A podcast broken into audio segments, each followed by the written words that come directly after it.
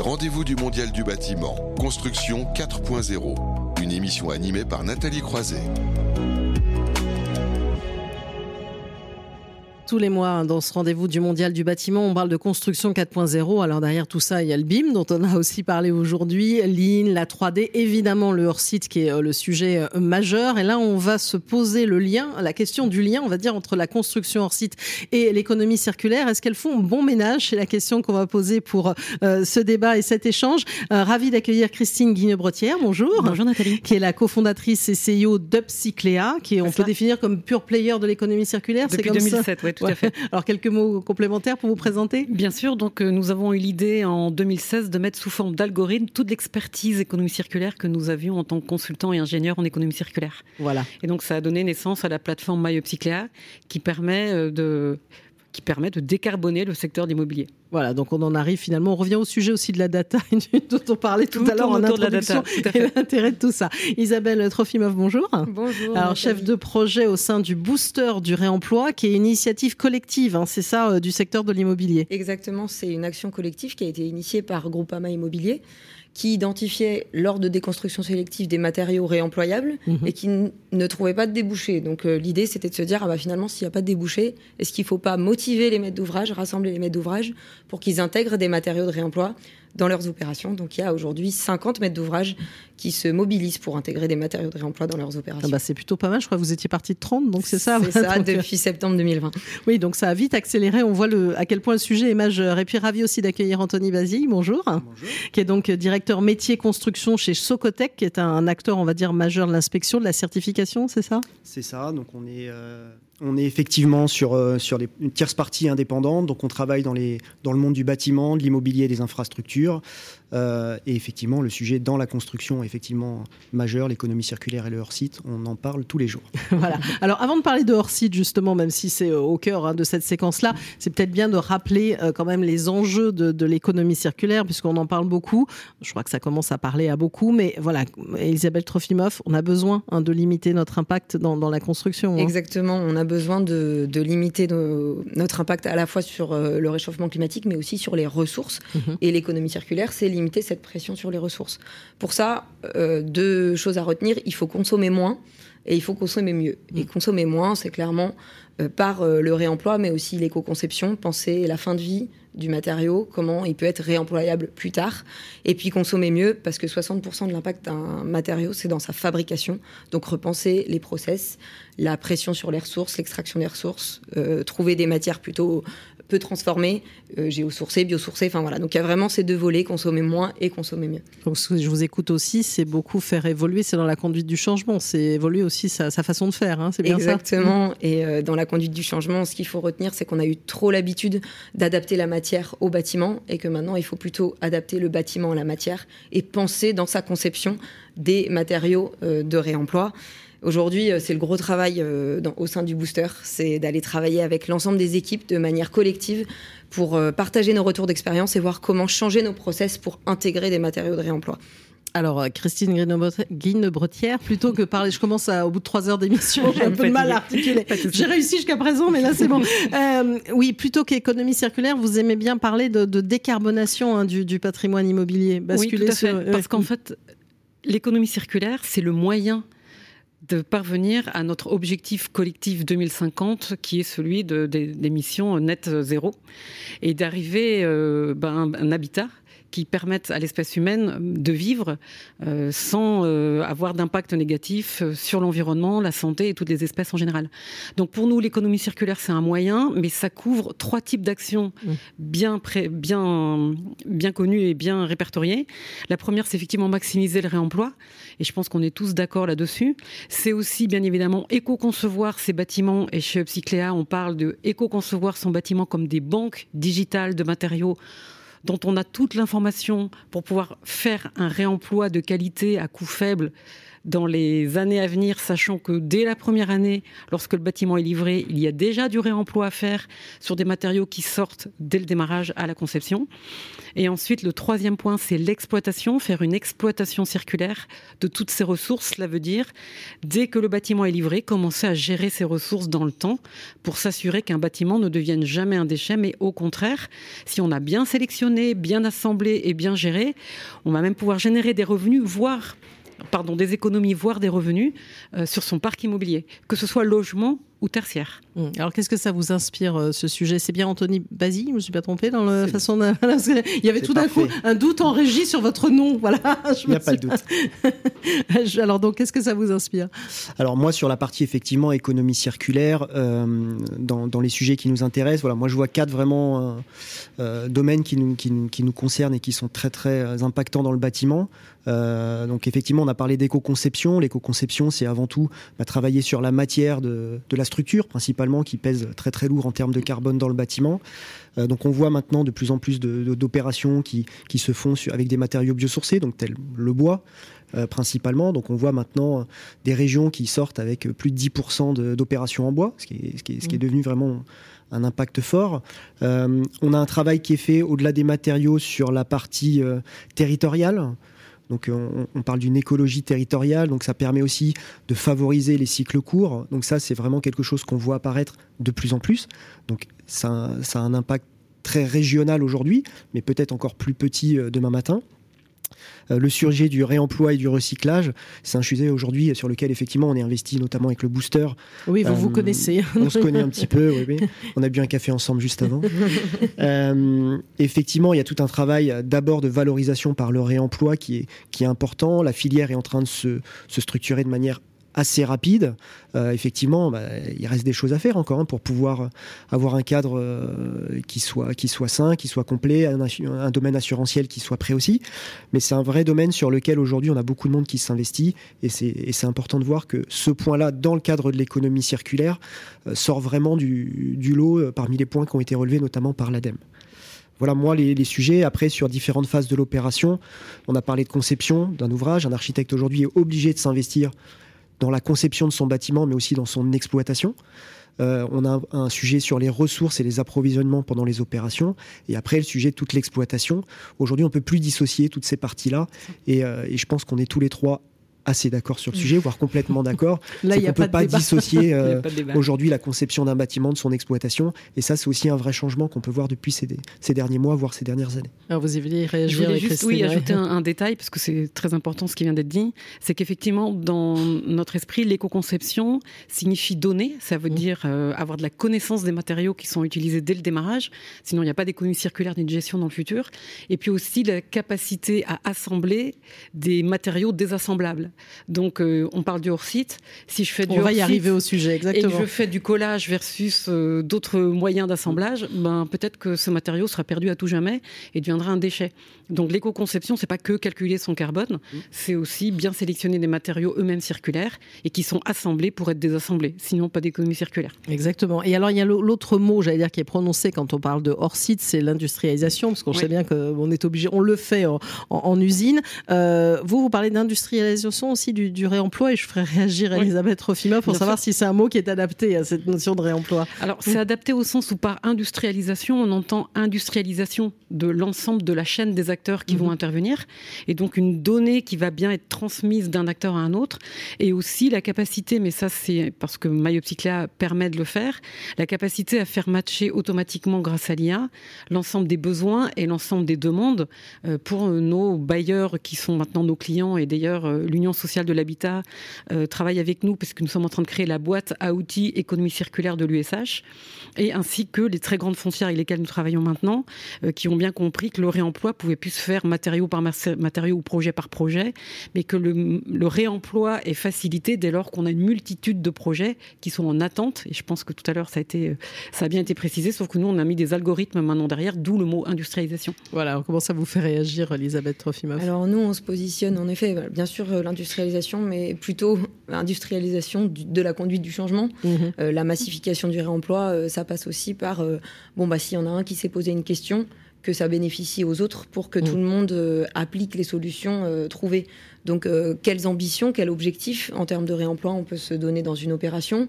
Est-ce qu'on n'a pas des CCTP types plutôt que d'à chaque fois réinventer les CCTP Donc c'est plutôt l'industrialisation du jus de cerveau, on va dire, et d'aller plus vite pour, pour qu'il reste du jus de cerveau pour les sujets qui sont non traités. En tout cas, il y a aussi quelque chose qui va être un booster, hein, c'est le cas de le dire, je me permets d'utiliser, mais c'est la mise en place de cette filière PMCB hein, qu'on attend pour le 1er janvier 2023 avec une nécessité de plus en plus forte de recycler, de récupérer sur, sur les chantiers. Exactement. Mm. Et d'ailleurs, euh, je fais un parallèle. Je trouve que c'est très encourageant de voir que euh, la RE 2020 du coup impose ce, seuil carbone et du coup enfin on se pose la question de l'impact carbone de nos bâtiments. Jusqu'alors c'était quand même euh, assez euh, anecdotique qu'il y a ce diagnostic PEMD dont on attend euh, la date officielle voilà. de, lancement, mais on a et puis la, la, REP bâtiment qui se qui se met en place. Donc on sent que d'un point de vue réglementaire tout est en train de s'accélérer et que tout le monde se pose la question de la manière de faire le plus facilement possible du réemploi. Et on voit dans beaucoup de cahiers des charges de collectivités des seuils qui sont imposés aujourd'hui. Oui, parce qu'on parlait tout à l'heure, je ne sais plus, c'est François Desgardins, je crois, de City, qui, ou, Philippe Bigouis, qui parlait d'un pour cent pour le moment. Enfin, c'est tout petit, hein, pour le moment, le ah réemploi, on en parle souvent, mais. Euh, hein. Un pour cent, ce serait déjà bien si toutes les opérations intégraient 1% de. Du coup, 1%, c'est souvent le montant de travaux. D'accord. Euh, on parle de 5% pour euh, les, le cahier des charges des mmh. éco-organismes. Donc il y a un certain nombre de pourcentages. C'est tout petit, mais je peux vous dire qu'en termes de conduite de changement, il y a déjà euh, beaucoup de choses à faire sur ce sujet.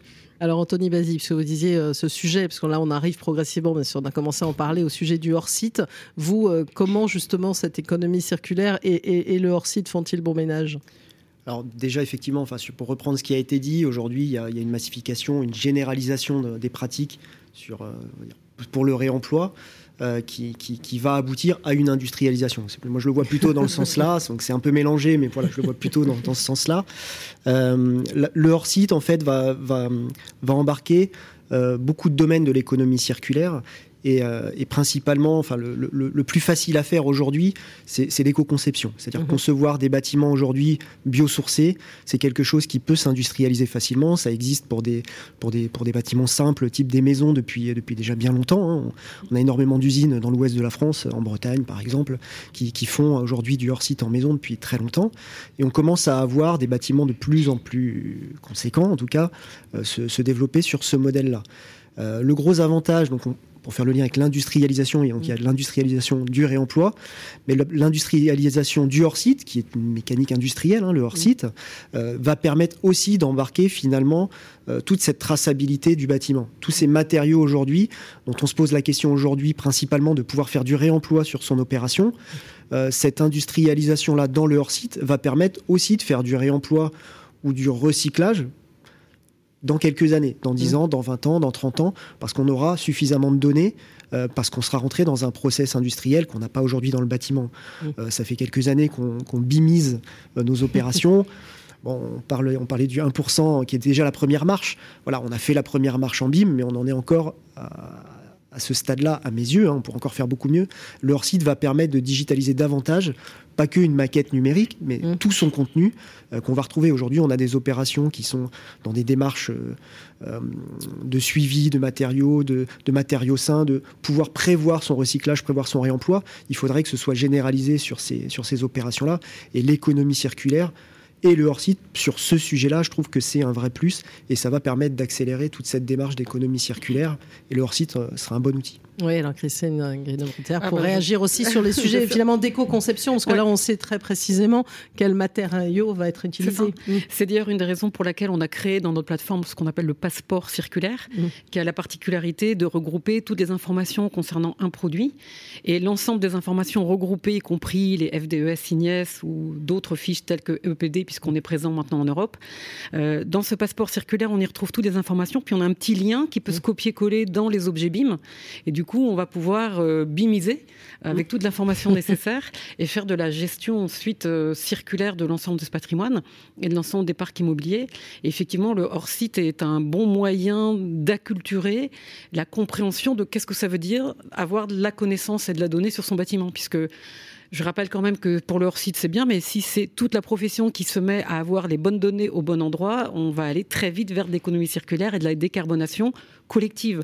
Et moi, mon rêve, c'est que tous ensemble, on soit les champions en Europe et qu'on démontre notre capacité à, faire de l'économie circulaire industrialisée sur tous les chantiers partout en Europe avec les grandes entreprises françaises qui sont quand même euh, en tête, mais qui doivent encore continuer à innover un petit peu.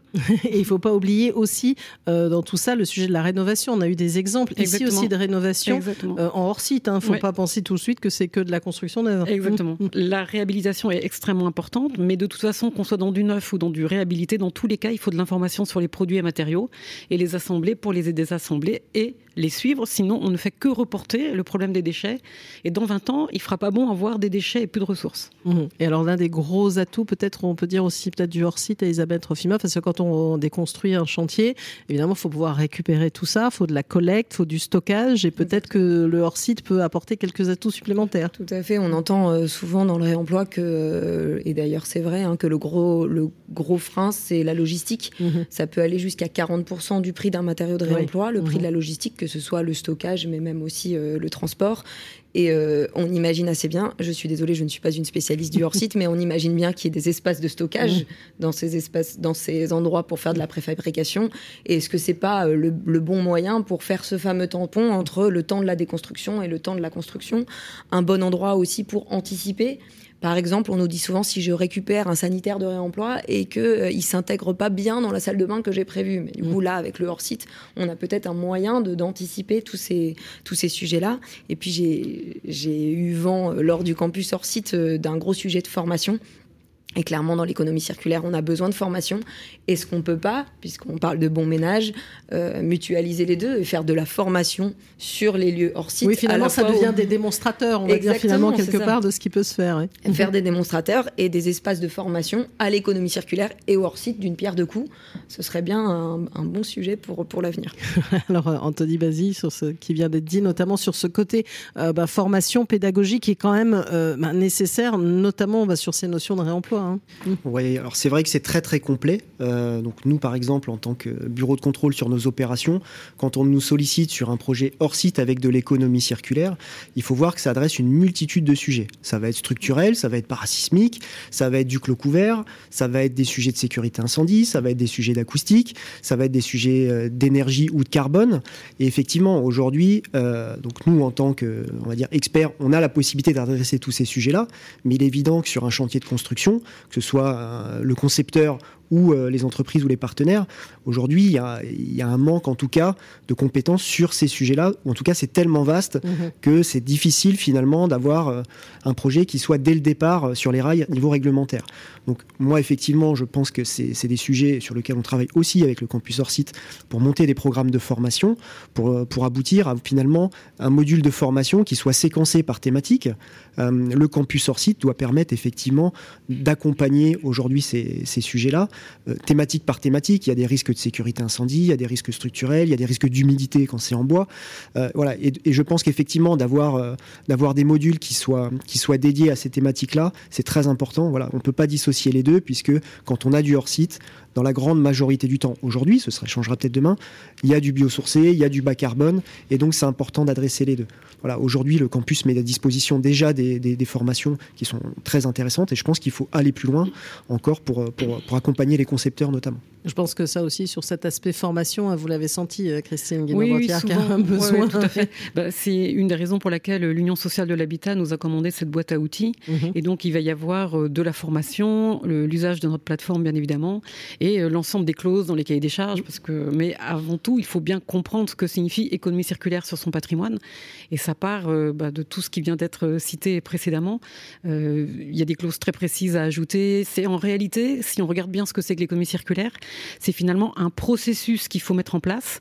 D'autres industries, bien avant, l'ont mis en place. Hein, je parle en, l'occurrence de tout ce qui est euh, voitures, avions et autres, bateaux. Euh, dans toutes ces grandes industries, c'est très longtemps qu'ils ont compris qu'il y avait des économies à la clé.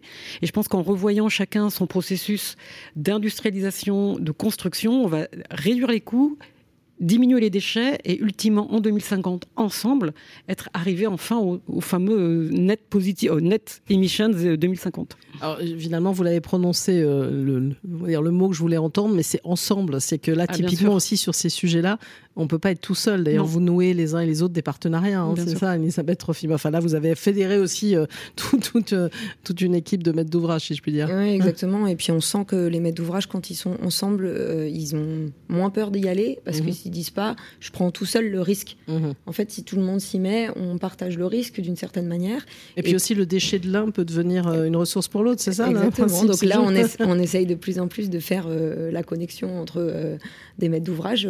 c'est arrivé par hasard récemment que certains maîtres d'ouvrage nous parlent d'un bâtiment qu'ils sont en train de déconstruire et que ça corresponde à une demande. Et d'ailleurs, euh, l'objectif de Looping, donc la plateforme qui accompagne euh, le projet du booster du réemploi, c'est bien que les maîtres d'ouvrage mettent euh, à disposition, expriment leurs besoins en matériaux de réemploi pour que tous les offreurs puissent se connecter et proposer des matériaux. Et Christine en parlait, il faut vraiment que l'offre et la demande soient connectées. c'est bien le principe de l'économie circulaire. Donc c'est un objectif vraiment de résoudre ça ensemble. Anthony Basile? Alors effectivement sur la partie euh, travail mené en commun, donc euh, sur les sujets, alors je vais prendre le, pas le cas du hors-site, mais le cas de l'économie circulaire. Euh, il y a beaucoup d'acteurs finalement qui sont concernés individuellement et qui ont lancé leur propre démarche depuis des années. Mhm. On en fait personnellement partie. et donc chacun des organismes ou représentants des organismes, nous en l'occurrence c'est Filiance qui adresse, qui adresse la représentation de nos professions, mais la fédération des assureurs, le booster, chacun des, finalement des, intervenants d'une opération a lancé ses propres euh, groupes de travail dans son coin. Et effectivement, sur ces thématiques-là, aujourd'hui, on arrive à converger vers finalement un groupe de travail via notamment le booster sur la partie réemploi, qui, arrive finalement à aligner tout le monde. Mm. Et, ça, c'est vraiment important parce que chacun finalement a adressé ses sujets dans son coin. On peut voir que des fois, c'est pas compatible quand on se met autour de la table, et ça permet d'avancer euh, sereinement. Aujourd'hui, euh, je prends l'exemple de la Fédération des assureurs.